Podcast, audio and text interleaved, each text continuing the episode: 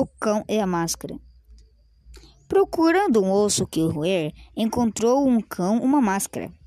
Era formosíssima e de cores tão belas como animadas. O cão farejou-a e, reconhecendo o que era, desviou-se com desdém.